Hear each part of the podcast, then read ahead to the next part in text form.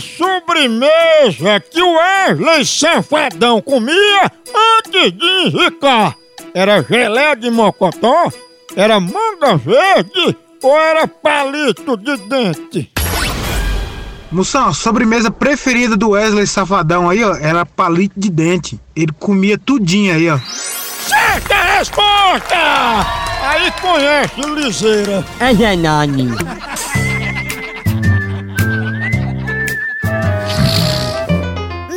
basta ser pobre.